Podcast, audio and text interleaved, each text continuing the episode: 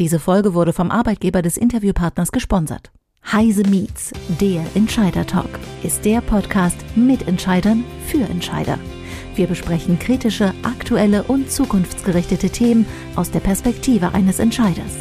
Gisela Strenat begrüßt Persönlichkeiten aus Wirtschaft, Wissenschaft und Politik. Immer aktuell und nah am Geschehen.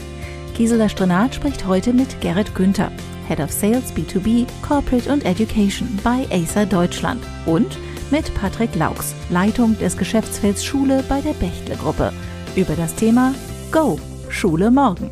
Liebe Zuhörer, heute werde ich mit zwei Experten über das Thema digitale Bildung sprechen. Digitale Bildung ist auch äh, bei Heise Medien seit vielen Jahren ein großes Anliegen. Seit dem 24. Januar 2022 haben wir gemeinsam mit unseren Partnern Intel, Acer und Bechtle unter der Schirmherrschaft des Deutschen Städte- und Gemeindebundes die Kampagne Go Schule morgen ins Leben gerufen. Bitte besuchen Sie auch unser Portal www.heise.de slash go-schule morgen. Alle Beteiligten haben großes Interesse daran, die Digitalisierung des Unterrichtes in unseren Schulen modern, digital und nachhaltig umzusetzen. Daher freue ich mich besonders, dass ich heute im Podcast Gerrit Günther, Head of Sales, B2B, Corporate und Education von Acer und Patrick Laux, Leiter Geschäftsfeld Schule von Bechtle als Gesprächspartner begrüßen kann. In der nächsten Woche folgt dann ein Podcast mit Dr. Gerd Landsberg, Hauptgeschäftsführer des Deutschen Städte- und Gemeindebundes.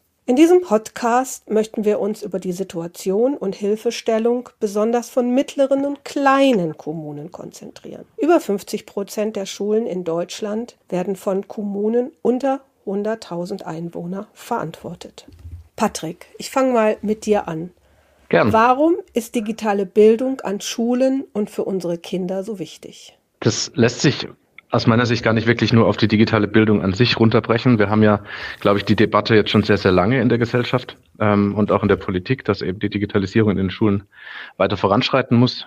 Mein Resultat sind ja auch die Digitalpaktförderungen und die Corona-Förderpakete und auch jetzt, was der Koalitionsvertrag für die äh, folgende Situation vorsieht. Aber ich glaube, was wir, was wir bei der ganzen Debatte ganz, ganz oft vergessen, ist, dass wir da über was ganz, ganz Wichtiges sprechen. Weil die Bildung, also Schule, das ist für uns alle so was Alltägliches und das hat sich irgendwie auch so im, so im Alltag für uns alle eingeschlichen. Da kommen unsere Kinder hin, dann können wir auch arbeiten gehen. Salopp gesagt und sicherlich auch überspitzt. Aber wenn wir mal draufschauen auf das ganze Thema Bildung und das Ganze ein bisschen mit Distanz betrachten und als Gesellschaft mal uns überlegen, was Schule eigentlich bedeutet, dann ist das halt aus meiner Sicht die Schnittstelle zwischen unserer Gegenwart und der Zukunft unserer Gesellschaft. Und deswegen ist jedwede Bildung, insbesondere eben in den heutigen Zeiten auch mit ergänzt und digitale Mittel so enorm wichtig weil das unsere Zukunft ist. Das ist die Zukunft unserer Gesellschaft, die wir dort ähm, ausbilden.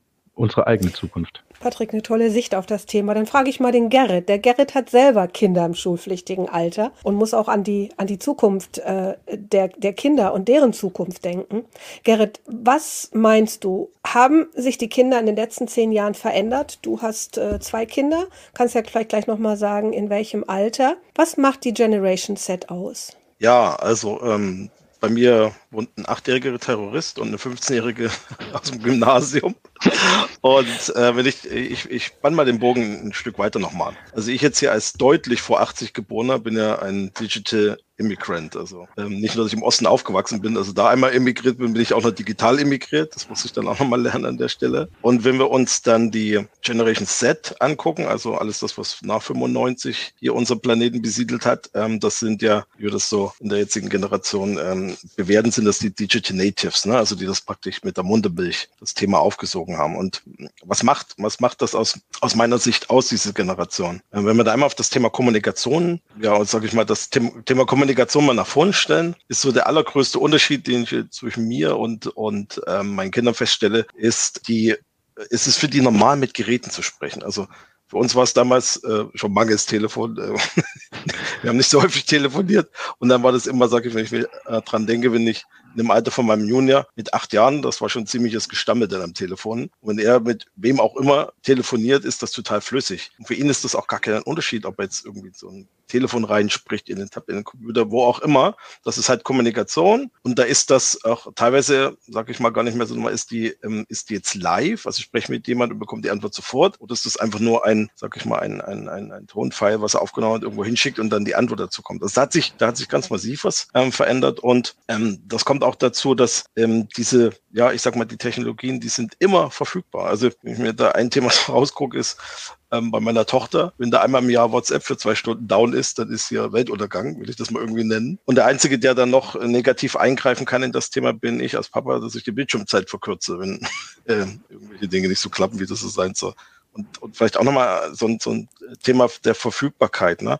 Ist auch völlig normal für diese Generation, ähm, sich mal in einem Video aufzunehmen oder zu sehen. Also auch so in, bei, bei meiner Tochter mit 15 im Gymnasium, wenn die sich dann selber in Referaten aufnehmen und so, man, das ist normal, weil sie sich sowieso gefühlt einen halben Tag in Instagram und wo auch immer aufnehmen und sich dann da drin sehen. Also das Technologie ist verfügbar, es ist normal, ähm, mit Geräten zu kommunizieren und ähm, nochmal ganz plakativ, vielleicht am, am, am Beispiel Fotos, das ist auch ganz gut. Also äh, in meiner Kindheit war Fotografieren warten, das ist irgendwann belegt wurde und dann gab's Bilder. Fotografieren für meinen Kindern ist, zeig mal. Ne? Knips, zeig mal. Also das ist sofort verfügbar. Diese Sofortverfügbarkeit von Technik. Das ist und und sage ich mal die daraus folgenden Dinge. Das ist etwas, was sich jetzt in den letzten zehn Jahren dramatisch gesehen. Ich will das gar nicht bewerten. Ist einfach so, ist einfach ein Given Fact, dass es dieses Thema massiv verändert hat. Also was ich daraus höre, äh, Gerrit, ist, dass äh, die Kinder mehr können als nur mit Instagram und TikTok umgehen. Also sie haben eine andere Kommunikation, so hast du es ja ausgedrückt, äh, mit diesem elektronischen Medium. Jetzt vielleicht mal die, die Frage an, an euch beide. Ihr kommt beide aus unterschiedlichen Bereichen der IT-Wirtschaft. Wie ist eure Erfahrung? Nutzen Kinder Digital Devices bereits anders als zum Beispiel auch Lehrer?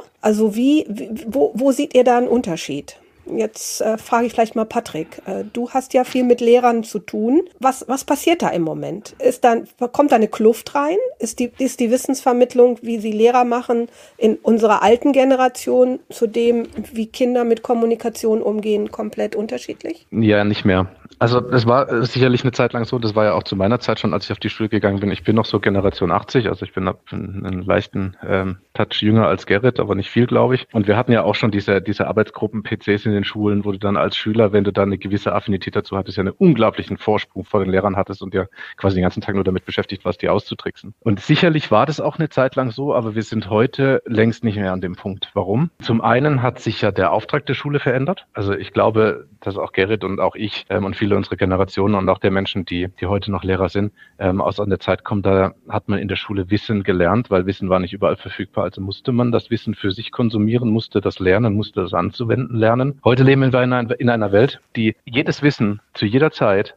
an jedem Ort der Welt zur Verfügung stellen kann. Die größte Relevanz heute ist ja, zu lernen, umzugehen mit diesem Wissen, Wissen einzuordnen, Fakten einzuordnen, ähm, um diesen großen Informationsgehalt irgendwie auch herwerden zu können und für sein Leben nutzen zu können. Und der zweite, die zweite Veränderung, die wir gesehen haben, ist, dass die, ich bin, ich bin ja auch noch so ich habe das ja auch noch so verinnerlicht. Ich merke das ja immer wieder, ähm, wenn ich so gedanklich mal ein bisschen die Zukunft durchspiele. Ich habe noch ein bisschen Zeit. Meine Tochter wird jetzt erst eins im Februar und sicherlich habe ich da noch ein bisschen Puffer.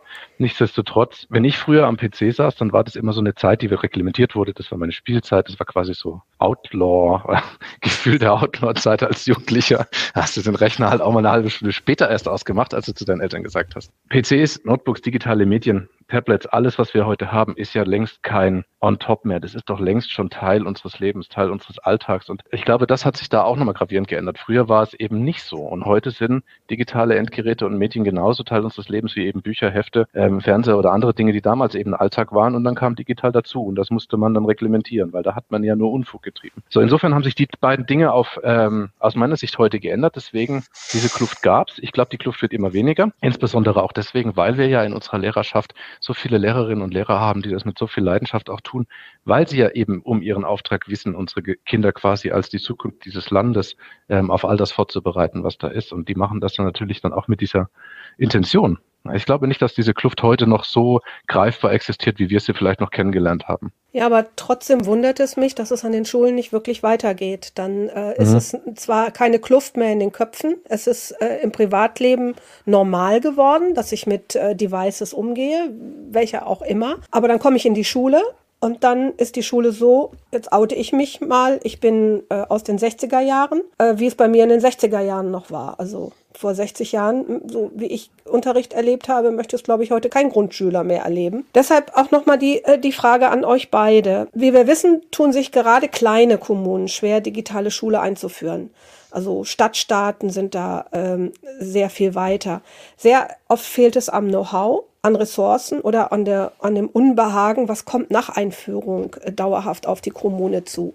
Und ich glaube, hier sprechen wir gar nicht unbedingt vom Lehrer, sondern hier sprechen wir, glaube ich, von den Menschen, äh, die die Infrastruktur einführen müssen, sie konzipieren müssen und hinterher unterhalten müssen. Habt ihr beide ein paar Beispiele aus eurer Praxis, wie klar, vielleicht gerade kleinere Kommunen im Moment proaktiv und positiv damit umgehen? Äh, Gisela, lass mich noch mal kurz eingrätschen, bevor wir zu dem Punkt kommen, noch mal ausführen zu dem, den wir vorher hatten. Da ist noch ein, ein, wichtiger Punkt, den ich sehe. Und zwar das Thema, äh, Patrick hatte das klar gesagt, dieses immer verfügbar. Das ist tatsächlich, ähm, das ist ja auch der, ähm, der gesellschaftliche Move, in den wir uns reinbilden, in die Gesellschaft, in die wir kommen, die immer Verfügbarkeitsgesellschaft. Und ähm, du hattest ja äh, die Frage gestellt, ne, wie ist der, ist, äh, können die, können die außer TikTok und, und Geschichten, äh, können die Kinder damit umgehen? Was ich ähm, klar sehen kann, ist, dass äh, Dinge wirklich gegoogelt und recherchiert werden, wie Patrick das absolut sagt. Es passiert aber etwas ähm, ganz Wesentliches dort noch. Und zwar ist so alle Dinge, die wir digital nicht finden, also die die Kinder, diese Generation, digital nicht findet, sind für die, ich würde mal sagen, in, in, einer gewissen Form unglaubwürdig oder auf jeden Fall sind sie mal weniger relevant. Das kann man schon sagen. Und da kommen wir tatsächlich jetzt in einen Punkt rein. Wir haben einmal in der Lehrerschaft natürlich ähm, viele jüngere Lehrer, die diese, die, sag ich mal, teilweise ja auch schon zur, zur, zur Generation 85, also nach 85 geboren, ähm, gehören und das Thema nochmal anders aufgenommen haben, dem, sag ich mal, digitalen Geräten jetzt auch nicht skeptisch gegenüberstehen und haben natürlich auch durchaus eine Lehrerschaft, die ähm, noch relativ doll analog unterwegs ist. Also da haben wir in der Lehrerschaft, ähm, sage ich mal, durchaus, ich will jetzt nicht von Lehrern sprechen, aber unterschiedliche Gewichtungspositionen. Und ähm, bei dem Thema ähm, Verfügbarkeit ist auch das und und äh, was ich digital nicht sehe, ist für mich in einer gewissen Form äh, unglaubwürdig. Haben wir natürlich das Thema beim beim Lernstoff. Ne? Wenn ich dann Dinge wirklich nicht in der Form, wie ich andere Dinge mir aneignen kann, wie ich das finde, ähm, ähm, zu meinem, sag ich mal, ähm, Tagesschulbetrieb in, in einer ähnlichen ähm, Form sehe und bekomme, dann passiert natürlich im Kopf was. Hat man sagen, warum sind Dinge hier so? Warum ist die etwas langsamer? Warum funktionieren Dinge nicht? Auch das Thema, ne, mit, ich, ich will das mal auf mich reflektieren, wenn ich so an die Zeiten von Windows 95 zurückgehe und die Eierohr, bis mal irgendwas hochgefahren ist und so weiter. Das kann ich heute sagen, ist bei meinen Kindern so, entweder funktioniert die Technologie, wenn sie nicht, nehmen wir jetzt mal die Software und eine App geht nicht oder irgendwas, dann wird die deinstalliert, weil es parallel Dinge gibt, die funktionieren. Und, dann, und bei immer verfügbar ist auch die, eine Toleranz, wie wir sie gelernt haben in der Langsamkeit, ist dort einfach nicht mehr gegeben. Die Dinge werden, müssen funktionieren. Und das ist auch, sage ich mal, einfach gelernt, wirklich Usus, dass Dinge, die sie einsetzen, halt funktionieren. Und dort haben wir halt eine, meines Erachtens schon ähm, im, im Schulalltag eine große große Diskrepanz, dass da durchaus äh, viele Dinge halt nicht funktionieren. Und da haben wir dort ein, ähm, ein Thema. Und jetzt äh, das einfach nochmal ergänzen, nochmal zu dem zum Punkt davor. Aber, aber das passt ja sehr schön, weil du sagst, zu Hause funktioniert es, da, da können sie mit ihren Geräten umgehen und dann kommen sie in die Schule und dann funktioniert es oft nicht. Und dann sind wir ja wieder bei meiner Frage äh, wie, wie schaffe ich das, dass, dass dort auch alles funktioniert und dass auch, auch kleinere und mittlere Gemeinden da nicht überfordert werden? Ja, das ist also, wie, wie schaffen wir das? Also wir haben ja einmal das Thema, dass wir ähm, pandemiebedingt überhaupt erstmal eine Beschleunigung da reinbekommen haben. Also Digitalpakt gab es vorher schon.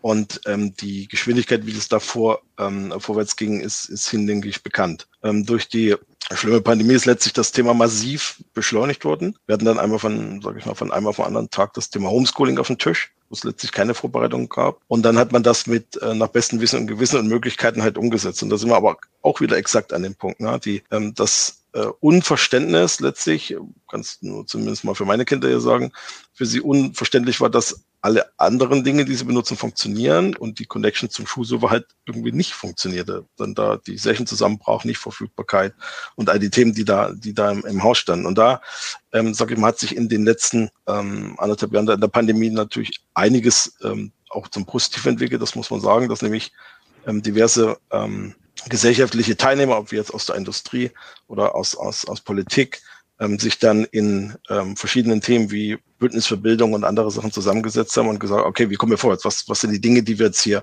was wir machen können? Wir, ähm, sage ich, kann das jetzt mal für meinen, für meinen Arbeitgeber sagen, wir haben dann gesagt, okay, was, was sind wir? Wir sind derjenige, der ähm, die Geräte dort ähm, zur Verfügung stellen kann und mit in den Markt bringt.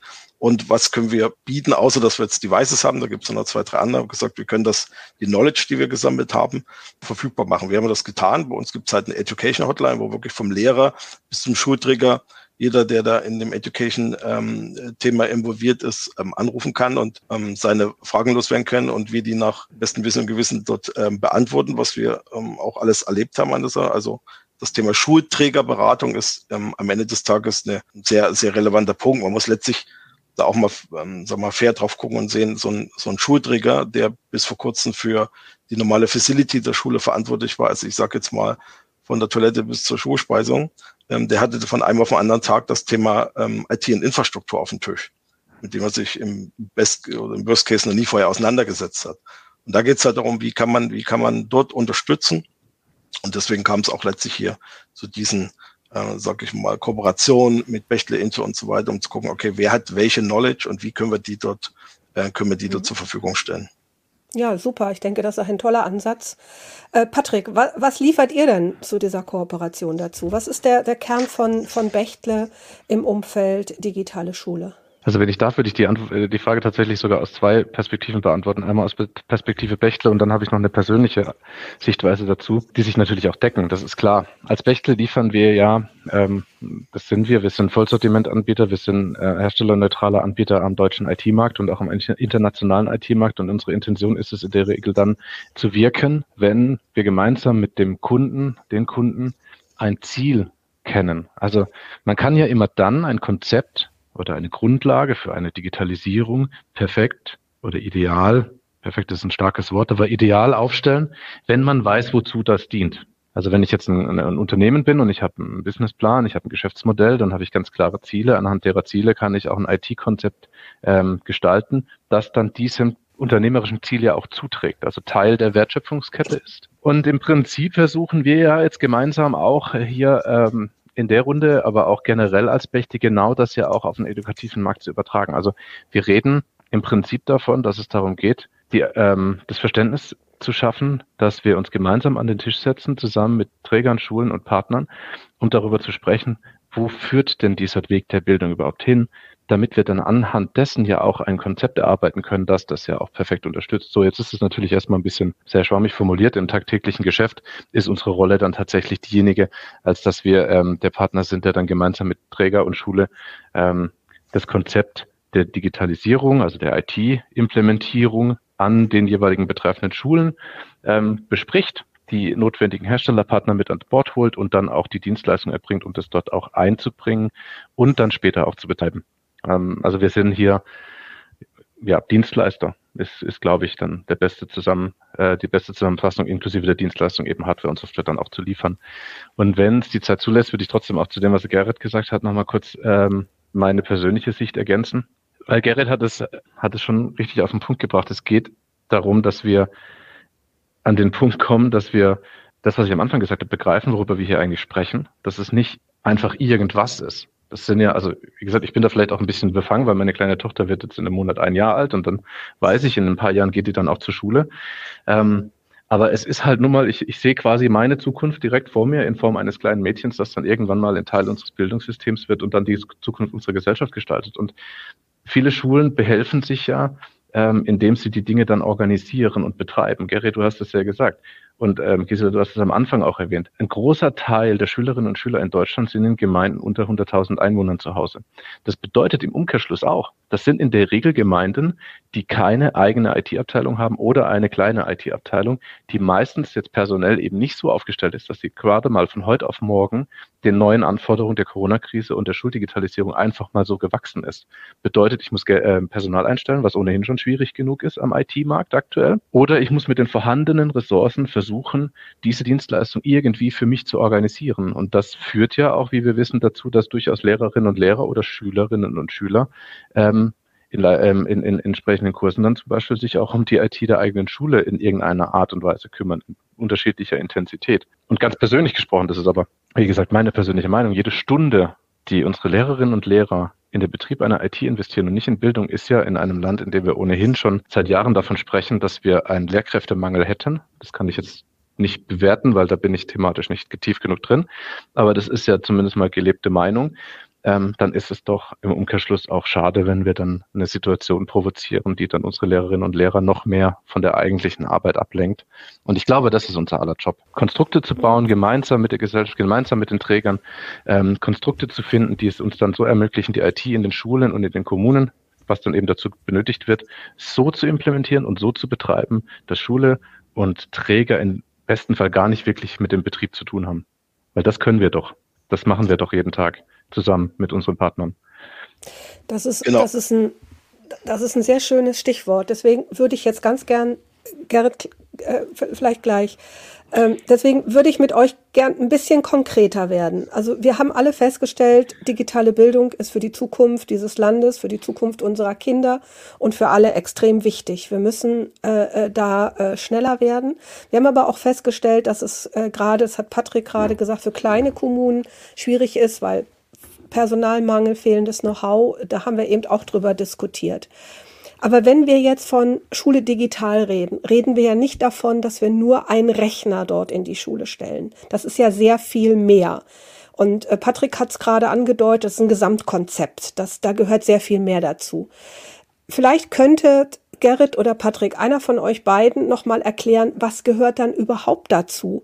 Wenn, wenn jetzt eine Schule auf euch zukommt und sagt, äh, helft mir, ich, ich, ich will jetzt äh, meine Schüler komplett digital ausstatten, meine Lehrer digital ausstatten, was müssen die kaufen? Was brauchen die? Wer, wer möchte da jetzt vielleicht mal drauf antworten? Ich, ich würde mal anfangen, Gerrit, du kannst ja ergänzen. Mhm. Ich verspreche genau. mich diesmal auch äh, versuchen, kurz zu halten.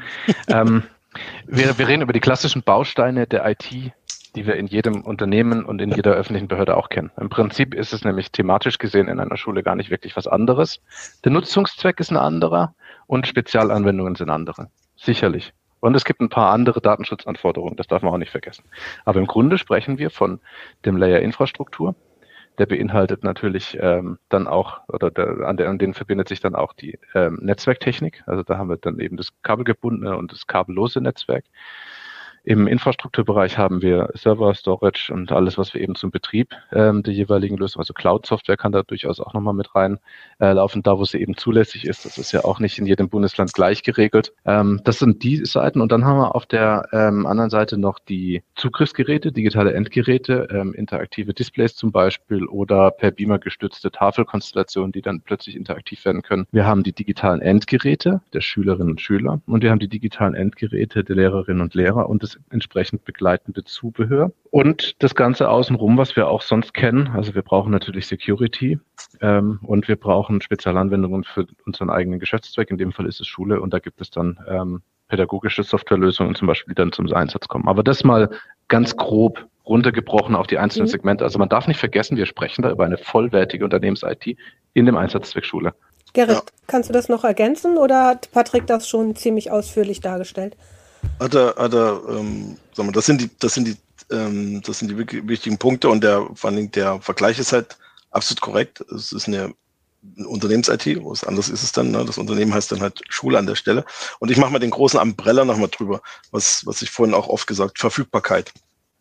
Die Aufgabe, die wir als Marktteilnehmer dort sehen, ist für die Verfügbarkeit dieser Technologie suchen. Und Technologie ist bei mir dann alles, ne? Also Endgeräte, Infrastruktur, digitale Lerninhalte etc. pp. Das Thema Verfügbarkeit war dann, kommt da folgendes, wenn wir das schaffen, dann haben wir für die Kinder praktisch das dargestellt oder sagen wir mal ähm, erschaffen oder sichergestellt ist das richtige Wort, nach dem ich suchte, ähm, was sie in ihrem normalen Alltag kennen. Dinge, die sie benutzen, funktionieren. Und das ist halt ein ganz wichtiger Punkt. Das muss man, äh, wenn man sich die ähm, Generation da anguckt, ähm, immer mit im Hinterkopf behalten. Das ist ein Thema, was sie gelernt haben, was sie in ihrem Alltag sehen.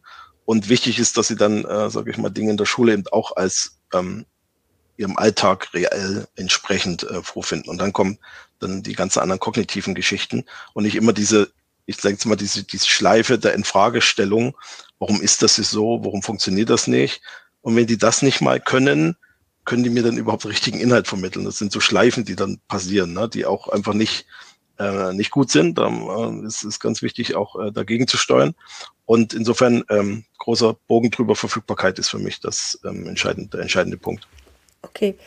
Ähm, jetzt, jetzt komme ich mal zu einem Punkt, den wir eben auch schon ein paar Mal angesprochen hatten. Ich hatte im, im Herbst letzten Jahres einen Podcast mit dem Dr. Ballnuss. Das ist der Digitalverantwortliche für das Thema Schulen im Land Bremen. Und Bremen hat komplett Schüler und Lehrer in Bremen komplett mit, äh, mit Hardware ausgestattet. Und er hat eine Faustregel gesagt. Er hat gesagt, pro 3500 Geräte braucht er einen Mitarbeiter, um diese Verfügbarkeit, wie du es sagst, auch sicherzustellen. Ähm, Jetzt wissen wir aber alle, IT-Mitarbeiter und Fachkräfte wachsen nicht auf Bäumen, die werden immer dünner, wir haben immer weniger. Habt ihr beide Ideen für Kommunen, wie sie das auch schaffen können, ohne jetzt äh, pro 3500 äh, Geräte einen Mitarbeiter einstellen zu müssen? Weil ich habe so ein bisschen das Gefühl, äh, es ist zwar alles da, aber es hakt trotzdem an irgendeiner Stelle. Ja, Patrick, vielleicht magst du jetzt mal mhm. sagen, was, was habt ihr als Bächle für eine Antwort, wenn eine Kommune auf euch zukommt und sagt, ja, alles wunderbar, aber wo soll ich denn die Leute herkriegen? Ja, im Prinzip ist es Service, Dienstleistung, Managed Service, wie, wie man das nachher auch immer betiteln will. Ähm, wir, wir, laufen ja mal ein bisschen Gefahr, uns unserem internen ähm, IT-Sprech uns da zu verlieren, aber es geht ja darum, das zu tun, was man selbst nicht adäquat tun kann. So wie wir zum Beispiel auch Dinge haben in unserem Unternehmen, die wir nicht können. Da suchen wir uns jemanden, der das tun kann und der soll das dann auch bitte tun, weil der kann das, obwohl er insgesamt wahrscheinlich pro Stunde mehr kostet, einfach schneller, weil er halt weniger Stunden dafür braucht. Wir sind, wir sind ja hier in einer, in, einer, in einer anderen Situation. Und die Faustregel aus Bremen, die ist in, hochinteressant und die trifft sicherlich auf Situationen wie in Bremen sehr gut zu. Wenn ich allerdings eine Kommune mit insgesamt 3000 Schülern respektive 3000 Endgeräten bin, hätte ich nämlich jede Schülerinnen und Schüler damit ausgestattet, dann brauche ich trotzdem jemand für den Betrieb der Infrastruktur und der anderen Themen. Das heißt, die, die Formel kann natürlich auf kleinere Träger nicht so angewendet werden. Also was ist dann auch da der Schluss, äh, das Gleiche zu tun, äh, was wir dann auch tun, wenn wir jemanden suchen, der Dinge besser kann als wir. Wir suchen uns eben einen und wir geben diese Dienstleistung. Warum funktioniert es nicht so einfach? Ähm, es ist Geld da, in Anführungszeichen, über die Digitalpaktförderung und die Corona-Förderpakete und die wurden aus einer ganz, ganz ähm, tollen Idee herausgeboren. Und es hat sich jetzt einfach in den letzten zwei Jahren, glaube ich, gezeigt, dass man da wahrscheinlich noch mal ein bisschen was nachjustieren muss, weil die Gelder einfach grundsätzlich nicht so ausgelegt sind, dass die für Betriebsmodelle im großen Umfang genutzt werden können, sondern man muss als Träger, um diese Gelder dann auch beantragen und bewilligt zu bekommen, ähm, in der Regel bestimmte Nutzungsszenarien vorweisen und die beinhalten in der Regel einen Kauf. Und das macht dann wiederum schwierig, ein Thema outzusourcen. Jetzt gab es auch, dann bin ich auch fertig, aber jetzt gab es auch noch die, das Corona-Förderpaket Administration mit der eben genau der Idee zu sagen, hey, dann geben wir Geld, dass die ähm, Träger Menschen einstellen können, die das tun, die den Betrieb sicherstellen. Aber genau das ist, was du auch gesagt hast, Gisela. Die, die Praxis zeigt, es ist schwierig. Es ist ja schon für uns als IT-Unternehmen enorm schwierig, Leute zu finden für alle offenen Stellen, die wir haben. Jetzt könnt ihr euch vorstellen, wie schwer es sein mag für eine Gemeinde, für eine Kommune, die zu einem gewissen öffentlichen Sold anbieten muss, die über so ein Förderpaket ein befristetes Arbeitsverhältnis zur Verfügung stellen kann. Also wie viele IT-Administratoren finde ich dann in der öffentlichen Hand, die bereit sind, ein oder maximal zwei Jahre befristeten beim öffentlichen Träger für dieses Thema beschäftigt zu sein, weil danach dann die Förderung wegfällt? Das ähm, ist jetzt auch völlig ohne Bewertung gemeint. Das ist nur als Beispiel, warum das eben ähm, entweder übers Outsourcing, aber auch übers Insourcing nicht so einfach funktioniert in den kleineren und mittleren Kommunen. Genau, da kann ich noch was, was hinterher schicken. Also mit, ähm, was immer gern ignoriert, was heißt immer gern? Das ist Quatsch was ähm, nicht im Fokus stand, ist das Thema, wenn man Dinge digitalisiert, heißt das, sie sind an und immer da. Das heißt nicht so, dass die dann nach zwei Jahren auf einmal irgendwie nichts mehr machen oder wo, man nichts mehr machen tut, sondern wenn wir in digitale Themen reingehen, entscheiden wir uns, dieses zu tun und dann sind die da und dann sind die ähm, für alle Zeit an. Das heißt also, der ganze Betrieb ähm, ist im, in, der, in der ganzen Grundkonzeption nicht bedacht worden. Und zum Thema ähm, für den Betrieb notwendige Mitarbeiter, jetzt mal die Menge völlig außen vor, ähm, haben wir zwei ähm, immense Themen. A, haben wir das Thema Fachkräftemangel, was uns noch lange Zeit ähm, aufgrund unserer, sag ich mal, Altersstrukturen unserer Gesellschaft ähm, bleiben wird. Also man kann ja mal so relativ klar von ausgehen, dass das die nächsten 20 Jahre ungefähr auf dem Level oder sag mal, sich noch verbessert. Man geht schwer davon aus, dass wir in 2030, um mal eine Zahl rauszutun, ungefähr dann drei Millionen ähm, offene äh, Fachkräftestellen, jetzt nicht IT, all in, äh, haben wird. Also das Thema ähm, bleibt uns lange erhalten und jetzt kommt noch Folgendes hinzu. Ähm, die Technologie, die ganze Technologie ähm, verändert sich immer schneller und das wird immer dynamischer. Das kommt immer mehr Druck drauf. So, und wenn Sie jetzt überhaupt Leute bekommen in befristete Stellen, wo ist denn das ganze Thema dann, ähm, die auf ähm, up-to-date zu halten? Also die müssen ja auch also müssten ja auch in der Struktur geführt werden und ähm, sich dort auch fortbilden. Also das ist, glaube ich, ein Thema, was man über wir stellen die Leute in Kommunen an nicht hebeln kann. Also da ähm, meine persönliche Meinung ist, das ist darüber definitiv nicht lösbar, sondern ähm, da bleibt nur das Thema dann wirklich zu sagen, okay, man geht dann auf die Spezialisten, die halt äh, die Ressourcen zur Verfügung haben und die eigene ähm, ähm Systeme haben, wo äh, sich fortgebildet wird, wo immer das Know-how da ist und wo man letztlich auch aus den Synergien äh, massiv lernen kann. Ne? Nehmen wir jetzt mal unseren Partner Bechtle hier, der auf ähm, Hunderten von Schulen das ganze Thema macht. Ähm, da gibt es natürlich einfach dann ähm, Synergien. Also ähm, Fehler, die gemacht wurden, die werden halt kein zweites oder drittes Mal gemacht, weil man daraus gelernt hat. Und das kann eine Kommune allein, wenn da eine Person reingeht, äh, gar nicht leisten. Es sei denn, der kennt wieder einen, der einen kennt. Aber das ist nach meiner, nach meinem Dafürhalten strukturell nicht lösbar über diesen Weg. Also wenn ich das jetzt nochmal zusammenfasse, was ihr beide gerade gesagt habt, sagt ihr, die Hardware, die, die, die, die, die Cloud-Lösungen, also die pädagogischen äh, Inhalte, aber auch das Thema äh, fehlende Mitarbeiter ist gelöst. Ihr könnt es lösen für eine Kommune und äh, jede Kommune könnte heute rein theoretisch starten, ohne an irgendeiner Stelle einen Engpass zu haben. So habe ich eure Ausführungen zumindest verstanden.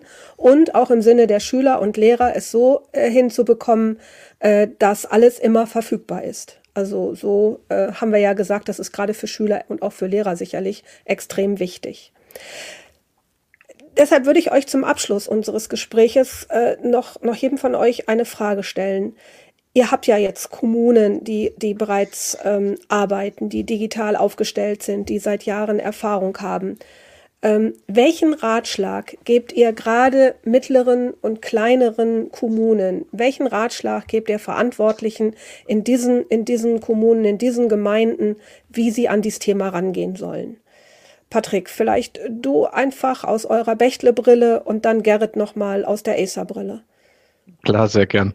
Das ist eine hervorragende Frage, die ungleich schwerer zu beantworten ist.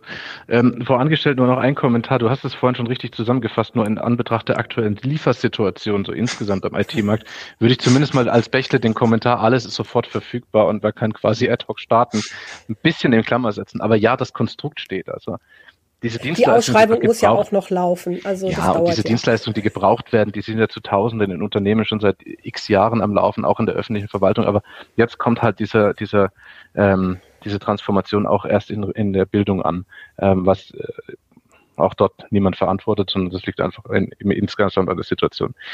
Und was den Ratschlag angeht, ist es schwer. Ähm, wie gibt man jemanden Ratschlag, der seinen Job ja besser macht, als ich es machen könnte? Ne? Also wenn da jemand in der Verwaltung sitzt und seinen Job da macht oder die Lehrerinnen und Lehrer in den kleineren und mittleren Kommunen, die machen das ja in einer Art und Weise, wie ich es nie könnte. Deswegen fällt es mir natürlich schwer, da irgendwie einen Ratschlag zu geben. Ich glaube, es ist wichtig, dass wir ähm, ich glaube, es ist wichtig, dass wir nicht vergessen, dass wir da alle ähm, auf Menschen blicken, die was unglaublich Wichtiges, unglaublich gut tun, jeden Tag, obwohl sie permanent unter medialen Dauerfeuer stehen. Ähm, wenn man mal so die Medien, medialen Berichte so durchliest, ganz unabhängig vom, ähm, vom Medium selbst, ist es auch meist eher kritisch. Und ich glaube, wir vergessen manchmal, dass da echt gute Leute sind, ähm, die mit wirklich wahnsinnig viel Leidenschaft in der Verwaltung, aber auch in der Bildung unterwegs sind und versuchen eben diese Herausforderung Tag für Tag zu stemmen und irgendwie dieser Situation der ja, ich sag mal, dem, dem, dem fehlenden Match aus Voraussetzung und Angebot irgendwie klar zu äh, kommen und es trotzdem im besten Sinne ähm, für unsere Kinder doch äh, auf die Straße zu bringen. Ich glaube, es ist wichtig, dass wir das nicht vergessen und dass wir wann immer möglich, wenn es noch irgendwie in Richtung Ratschlag gehen kann, ähm, wie gesagt, Ob der Tatsache ist es immer ein bisschen schwierig, jemanden zu beratschlagen, der seinen Job ja auch besser macht. Aber aus unserer Brille so früh wie möglich in Kontakt gehen, so früh wie möglich an einen Tisch setzen, damit wir so früh wie möglich miteinander sprechen können, was wird eigentlich gebraucht und wie kriegen wir die Grundlagen dafür auch geregelt. Wie kriegen wir das hin, dass das nachher auch in irgendeiner Art und Weise über die öffentlichen Budgets, die zur Verfügung stehen, auch finanzierbar ist, etc. Ähm, da geht es gar nicht mal so sehr darum, dass man jetzt irgendwie von Vorfeld einer Ausschreibung sich da positioniert. Das tun wir nicht, das wollen wir nicht. Wir messen uns im Ausschreibungswettbewerb genauso wie jeder andere Wettbewerber. Das tun wir auch mit Freude. Ähm, das ist ein tolles Instrument, was die öffentliche Hand da zur Verfügung stellt, aber es ist halt einfach in der Konzeption oder zumindest mal in der Grundsache wichtig, dass man im Vorfeld darüber spricht, wohin die Reise eigentlich gehen soll, damit dann die richtigen Schritte getan werden können. Und wann auch immer wir das aus ausschreibungsrechtlichen Gründen nicht selbst tun können, können wir dann jemanden zur Verfügung stellen, der das dann als neutrale Instanz mit vorbereiten kann oder mit zumindest mal Input geben kann. Ich glaube, frühe, frühestmögliches Zusammensitzen ist, ist wohl der beste Ratschlag, den ich dazu geben kann. Dankeschön, ja, Gerrit. Wie ist eure Sicht auf das mhm, Thema? Ich kann das, ich kann das nochmal ähm, ergänzen wir das mal äh, vielleicht mal so, ähm, so formulieren. Ich bin, äh, bin Freund von, von so Best Practice, also Dinge, wie ich schon vorher sagte, die wir jetzt einfach in den anderthalb Jahren gelernt haben, Dinge, die äh, gut funktionieren, wo Leute ähm, nach vorn gegangen sind, was ausprobiert haben, sich dort durchaus auch mal eine blutige Nase geholt haben und am Ende dann das Setup gefunden haben, wo sie gesagt haben, das passt für mich, meine Unterrichtsform hier ähm, auf der auf der Schule sehr gut. Und ähm, ich nenne das mal die äh, unterschätzte, wirklich, finde ich, durchaus unterschätzte große Gruppe der Willigen. Also es wird ja oft medial auch so dargestellt, dass irgendwie so 90 Prozent der Lehrer da kein, keine Lust zu haben. Das, das können wir jetzt nicht bestätigen. Also wir sehen wirklich viele und auch, ähm, auch nicht nur die jungen Lehrer, auch ältere Lehrer, äh, viele sehr engagierte. Und ähm, mein Ratschlag, wenn man das so, oder es, die Idee, die ich da im Kopf habe, ist, ähm, aus, den, aus der großen Gruppe der Willigen sich so ähm, Best Practice Beispiele, also gute Umsetzung, ähm, wo dann nicht nur gesagt wird, das haben wir jetzt umgesetzt und jetzt ist das alles installiert, sondern was halt vielleicht vom Jahr umgesetzt wurde, wo man heute rauf gucken kann und sagen kann, okay, wir, wir sind jetzt schon ein Jahr im wirklich digitalen Lernen und haben festgestellt, hier musste man nochmal was nachtun oder ähm, hier war es vielleicht nicht das Device, was man zuerst eingesetzt hat, weil naja, der harte Schulalltag dann nicht jedes Tablet überleben lässt. das vielleicht ein bisschen bisschen mehr Military und, und Convertible oder, aber diese, sag mal, diese, diese Lernkurve und dieses, ähm, dieses Wissen ist vorhanden. Na, anderthalb Jahre ist schon eine ordentliche Zeit, wo man ähm, einiges umgesetzt hat zusammen und wo man jetzt aus den verschiedenen, sag ich mal, ähm, Gremien und Kooperationen, wo man ist, ähm, sag ich mal, wirklich viel Wissen gesammelt hat. Und das ist das, was wir letztlich am Ende des Tages hier mit anbieten können, ne? an das zur Verfügung zu stellen, sagt, das ist, ähm, guck dir mir das und das an, ruf mal den und den an und ähm, nicht wir aus der Industrie erzählen, das ist ja auch durchaus, da gebe ich Patrick recht, äh, wir sind ja gerne mal in unserer eigenen Welt mit eigenem Sprech und in unsere eigene Ideen da gefangen, sondern dann zu sagen, ähm, wir, ich tanze das jetzt hier nicht vor, sondern ähm, passt mal auf, ähm, äh, fahrt mal da an dahin oder ruft mal den und den an und guckt euch das mal live vor Ort an, wie die Schule oder der Träger das Ganze umgesetzt hat. Das ist so eigentlich ähm, die Empfehlung, die ich da aussprechen würde. Ja, das ist doch, ich denke, äh, ein ganz, ganz, ganz toller äh, Handreich, den du da machst. Ist nicht nur Sprech, sondern ist auch Handreich, der, den, den ihr beide jetzt auch an die Kommunen gebt. Und ähm, einfach zu sagen, kommt auf uns zu, sprecht mit uns, wir haben die Erfahrung und wir können gemeinsam mit euch das für euch optimale Konzept entwickeln und, ähm, und äh, sind, sind euer ja, euer Ansprechpartner für alle offenen Fragen, will ich es einfach mal nennen. Patrick hat sehr schön gesagt, die Kommunen haben ja Erfahrung, aber sicherlich gibt es da noch die eine oder andere Lücke, äh, wo ihr dann, dann weiterhelfen könnt. Ich denke, das war ein, ein toller Einblick, äh, wie sowohl Bechtle wie auch, auch Acer das Thema digitale Schule sieht. Ich hatte am Anfang des Gesprächs ja schon gesagt, wir haben ab äh, seit dem 24.02.01 äh, soweit sind wir ja noch gar nicht, seit dem 24.01. eine Education Hub, ähm, www.heise.de go-schule-morgen, äh, wo sicherlich ganz viel von dem, was ihr gerade gesagt habt, von Beispielen, äh, die ihr habt, äh, von Ideen, die ihr habt, nochmal dort äh, anzuschauen sind, nachgelesen werden können.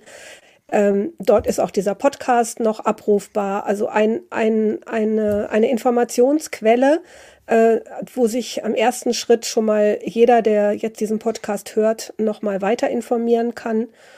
Und mir bleibt eigentlich nur an der Stelle euch zu danken für das offene Gespräch, für eure, eure Anregungen, für die Ideen. Und äh, meine Hoffnung besteht, dass wir das Thema äh, digitale Schule jetzt etwas schneller ähm, in die Bewegung bekommen. Euch beiden vielen, vielen Dank und ähm, ja, danke, dass ihr das Thema befeuert und Kommunen helft. Vielen Dank. Sehr, sehr gerne. Vielen Dank. Ja, danke auch von meiner Seite. Das war Heise Meets, der Entscheider-Talk. Beim nächsten Mal begrüßt Gisela Stronat Dr. Gerd Landsberg, Geschäftsführer des Deutschen Städte- und Gemeindebunds, zum Thema Schule digital, Hürden und Herausforderungen. Wir freuen uns auf Sie.